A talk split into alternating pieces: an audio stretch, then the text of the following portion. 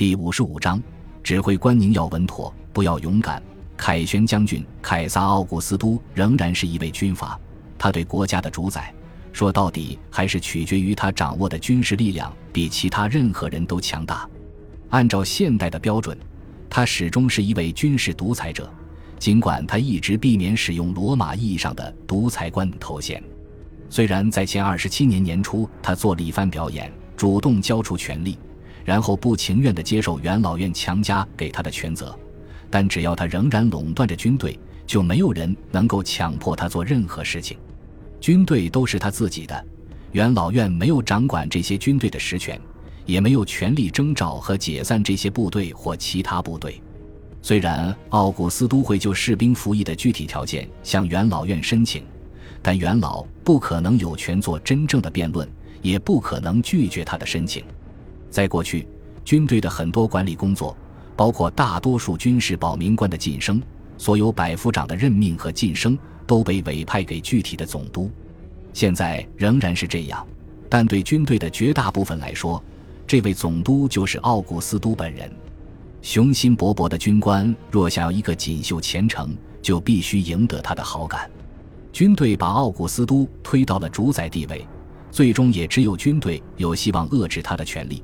所以，对他来说，军队既是至关重要的，也是潜在的威胁。他必须防止任何人效仿自己，或者马略、苏拉、庞培及其儿子们尤利乌斯·凯撒、马克·安东尼和其他大小军阀。对于士兵的忠诚，不能想当然。凯撒·奥古斯都经历过一些哗变，对此有很深的理解。他不仅仅需要限制授予元老们的军权。还需要让军团及其军官们保持心满意足和忠心耿耿。在亚克星角大捷和彻底击败安东尼之后，当时存在的大约六十个军团全都处于奥古斯都的控制下。很大一部分官兵曾为多位统帅效力，大多数年纪足够大的人曾向尤利乌斯·凯撒宣誓效忠，这在他们和他的继承人之间构建了一种强有力的情感纽带。但这还不够。急于退役的士兵的哗变就证明了这一点。一些军团肯定只有个骨架，大多数军团的兵力都远远少于理论数字。即便如此，军队的总兵力仍然超过罗马历史上任何时期，包括与迦太基殊死搏斗的时期。长时期维持这样庞大的军队是不可能办到的，而且非常危险，因为要让这么多人保持心满意足是非常困难的。因此。奥古斯都及其谋臣必须决定他们想要维持的军队的规模和形态。他们需要判断，要维护他的地位，抵抗任何潜在的罗马竞争者需要多少兵力，以及要维持帝国、保卫和扩张各行省，还需要多少兵力。这两方面是紧密联系的。如果帝国在邻国眼中显得软弱，在边疆和各行省内遭到挫折。那么，凯旋将军奥古斯都的声望和权威就会遭到严重损害。这样的损害还不足以打破他的权力，但可能引发人们的反对之声，于是竞争对手就有机会崭露头角。综合考虑这些因素，奥古斯都决定维持一支由二十六或二十七个军团组成的军队。具体数字无法确定，是因为我们不知道其中两个拥有较多兵力的单位是在何时组建的。有一个时期，总数还达到了二十八个军团，军团数量被砍掉了一半以上。亚克星角大捷之后，恢复退伍军人殖民地的举措缓解了裁军的困难。到前二十九年，有十二万退伍军人被安置到各殖民地，这相当于二十四个齐装满员的军团。到了退役时间，不愿意继续服役的人离去之后。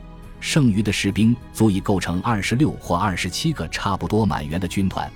我们对共和国最后几十年中兵役的细节不是很了解，但至少部分士兵只服六年兵役，或者到战争结束时便退伍。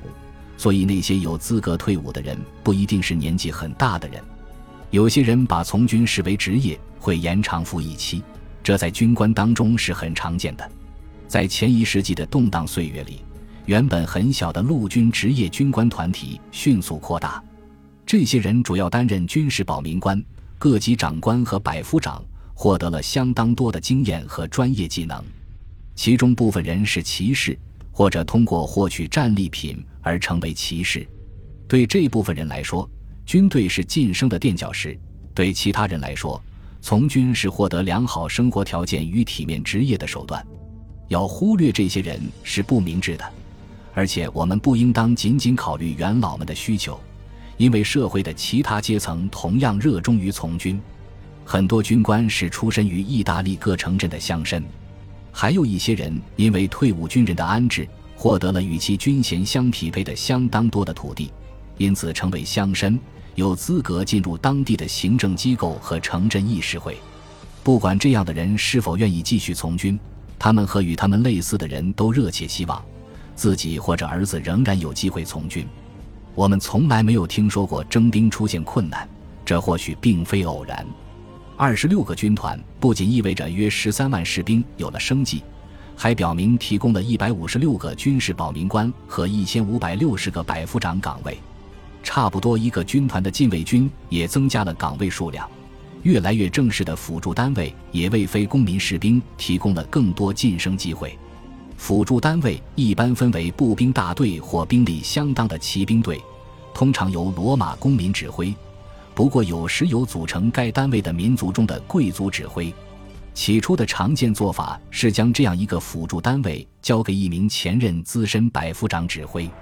有一段时间，奥古斯都做了实验，让两名元老阶层的青年联合指挥一个辅助骑兵单位，希望借此让青年元老们积累一些指挥和管理骑兵的经验，为将来在军团中担任更高级职位打好基础。不过后来，他越来越多地选择一位骑兵长官或军事保民官来指挥辅助单位，这意味着骑士阶层成员能够担任的公职数量有了极大增加。骑士们担任这些公职时，需要向元首宣誓效忠，从他那里接受衔级、薪金以及未来晋升的机会和利益。维持一支相当规模的常备军是一种重要手段。可以满足骑士这个重要群体晋升的愿望，以及让这些人和其他想要从军的人为此忙碌。前六十三年，曾在苏拉麾下担任百夫长的一个人为卡提林集结了一支军队，而在内战中，这样的人为各支军队贡献良多，使之成为高效的武装力量。三世纪初的迪奥从一位元老的刻薄视角写道：“梅塞纳斯建议奥古斯都大规模招兵。”是为了防止无业青年盲流化。更大的危险是，这些青年可能加入竞争对手组建的军队。在构建新军队的过程中，集体自豪感和当前利益起到了重要作用。在共和国早期，通常的做法是每年为各军团重新编号，以便让执政官总是指挥第一至第四军团。这种制度在前一世纪瓦解了。尤利乌斯·凯撒的各军团对自己的身份抱有特别的自豪感，不管他们后来是为李必达、安东尼还是为年轻的凯撒效力。安东尼的军团在亚克星角战役之后迅速投奔凯撒，但不肯放弃原先的番号、名称和传统。这意味着从一开始，新组建军队的番号就没有遵循逻辑。番号为第四、第五、第六和第十军团的单位各有两个。番号为第三军团的单位多达三个，有好几个军团，比如第五云雀军团，仍然保留自己的旧名称，或许是因为他们曾忠诚地为尤利乌斯·凯撒作战。